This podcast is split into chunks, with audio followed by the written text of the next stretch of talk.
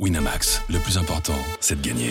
C'est le moment de parier sur RMC avec Winamax. Les paris 100% tennis sont sur rmcsport.fr. Tous les conseils de la Dream Team d'RMC en exclusivité dès 13h. Salut à tous, on mise sur les tournois masculins et féminins d'Auckland, Hobart et Adélaïde dans les paris 100% tennis aujourd'hui avec toujours un bel accent français puisqu'on se penchera sur les rencontres de Muller, Van Hache, Gracheva pardon, et Garcia. Avec moi pour en parler, notre expert en paris sportif Christophe Payet. Salut Christophe. Salut Johan, bonjour à tous. Christophe, pour l'instant, on en est à 3 sur 3 sur tes paris de la veille. Il ne manque plus que la victoire de Navarro contre Burel. Bon, pour l'instant, c'est mal parti. Euh, c'est la Française qui mène un 7 à 0. Mais si jamais Navarro parvient à retourner la situation, tu nous fais passer une cote à 12-0-8.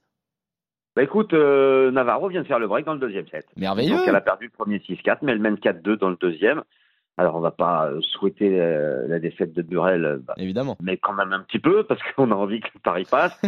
euh, donc Navarro a fait le break, donc euh, si elle remporte le set et qu'elle confirme dans le troisième, eh ben ça sera un beau 4 sur 4 à une cote à 12,08.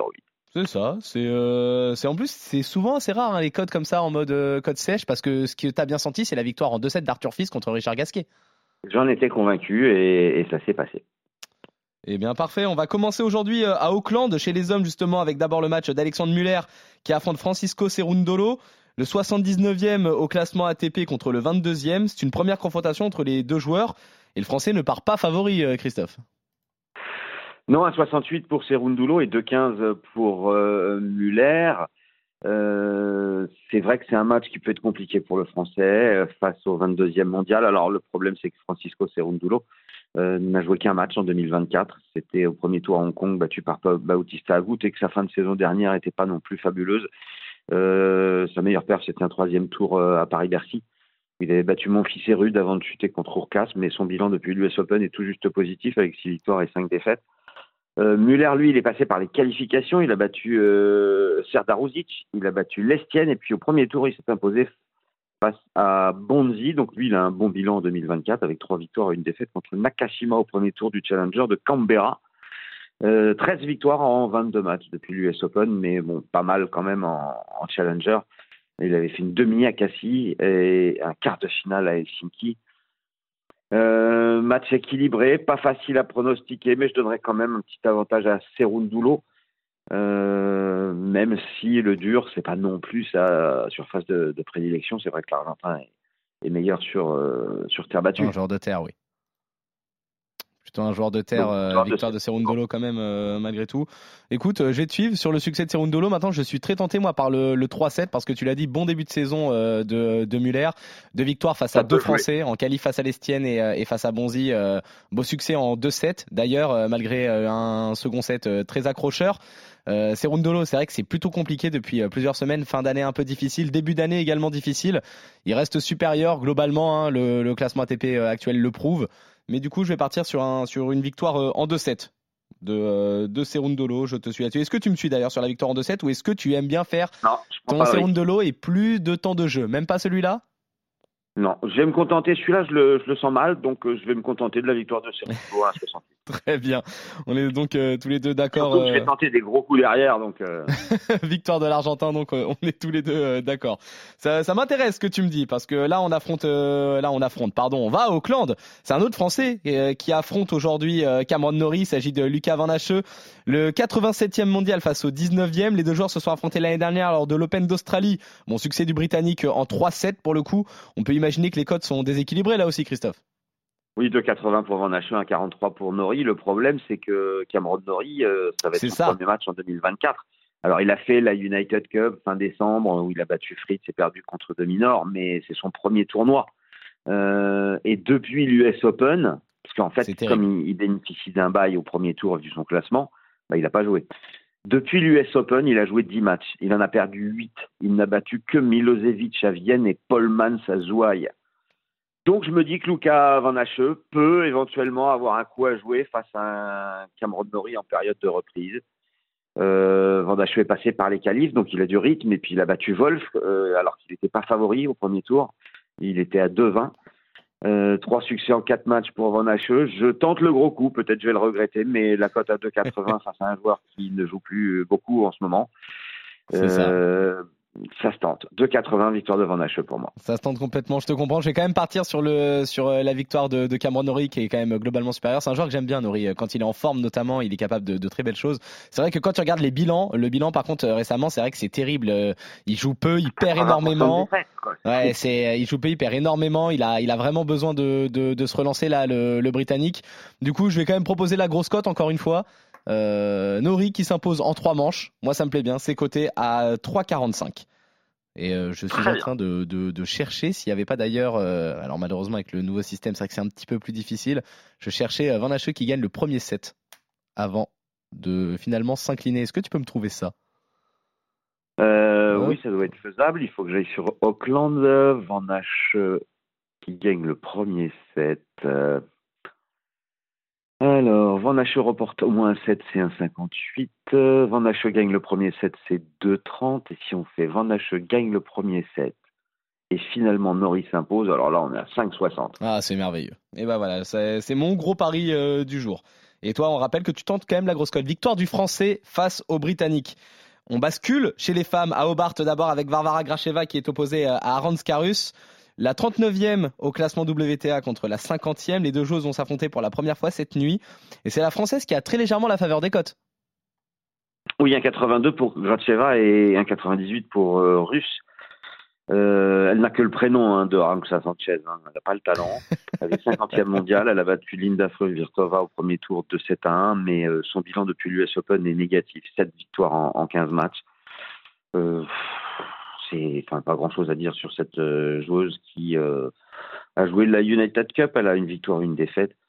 Mais bon, c'est 50e, c'est je crois son plafond de verre et je pense que Gracheva qui a gagné trois matchs sur quatre, a pris une grosse tôle en quart de finale à Auckland contre C'était Goff en même temps. Après euh, avoir gagné contre Martin Son. Euh, elle s'est pas posée face à Stearns au premier tour. Victoire de Gracheva, un 82. La cote est déjà très intéressante. Oui, je te suis complètement sur euh, la victoire de Gracheva. C'est vrai qu'il y, euh, y, a cette défaite, mais bon, c'est Coco Gauff. C'est vrai qu'elle a pris 6-1, 6-1, mais derrière, Gauff gagne le tournoi. Elle base Vitolina en, en, finale. Gauff, de toute façon, est a bien ouais voilà. C'est une joueuse qui commence vraiment à bien bien bien monter. Donc euh, c'est pas du tout une surprise euh, en soi. Et euh, c'est vrai que pas énormément de références pour euh, Arons Karus de, de son côté. Il y a eu cette victoire bon contre c'est vrai contre Fruvirtova mais victoire vraiment à l'arraché.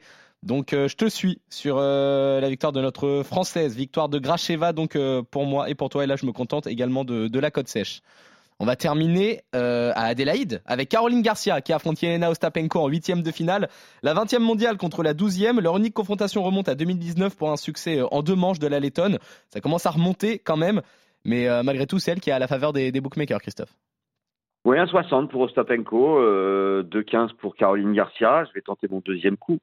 c'est son premier tournoi, la française. Elle a battu Preston au premier tour de 7 à 1. Elle avait fait la United Cup où elle a battu Kerber, Paolini, Elgo et perdu euh, contre Zantec. Et à chaque fois, il y a eu 3-7 euh, lors des matchs de Caroline Garcia. Euh, 5 matchs, 5 fois de 7 à 1, soit le gagne, soit elle perd. Mais ce qui me rassure un peu pour elle, c'est qu'elle avait perdu euh, ben, en fin de saison dernière à Zhengzhou et euh, lors de la Billie Jean Cup face à Paolini et que là, elle l'a battue à la United Cup. donc 4 victoires en 2024 en comptant cette United Cup. Euh, j'ai l'impression qu'elle était mieux déjà en fin de saison dernière par rapport à, au printemps où elle était, où c'était plutôt. Ouais, c'est ça, on l'avait complètement perdu. Voilà, et, euh, et Ostapenko, bah, toujours aussi régulière. Euh, 8 victoires, 6 défaites depuis l'US Open. Meilleure perf de cette saison dernière, en fin de saison, c'était le quart à Pékin, comme euh, d'ailleurs euh, l'avait fait Garcia. Elle a perdu Ostapenko euh, à Brisbane en quart de finale lors du premier tournoi. Elle avait battu Georgie et Pliskova. Elle s'est imposée face à Tsirstea, ce qui est plutôt bien. Mais euh, comme elle est capable d'envoyer beaucoup de balles dans les bâches, euh, je pense que ça va être un match très accroché et très décousu.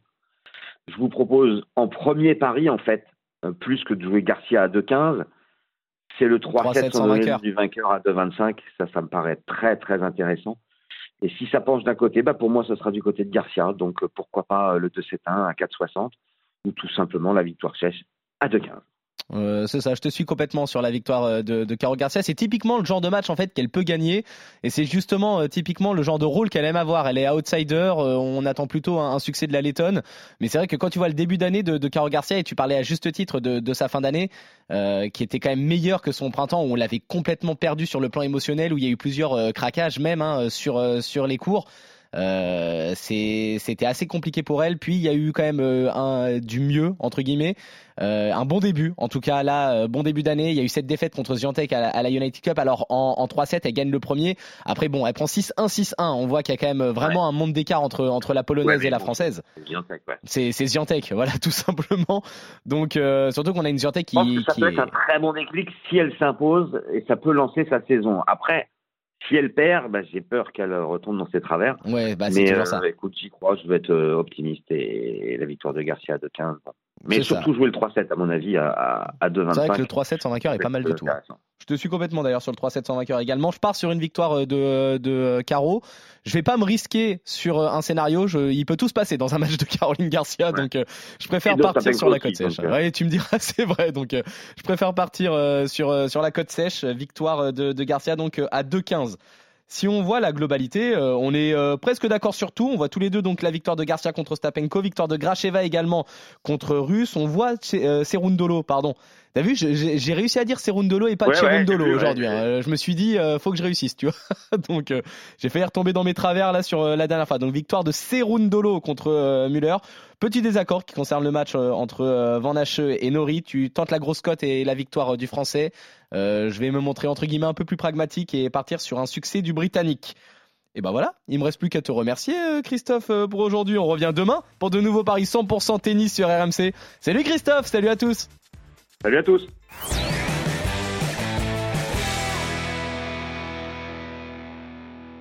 Winamax, le plus important, c'est de gagner.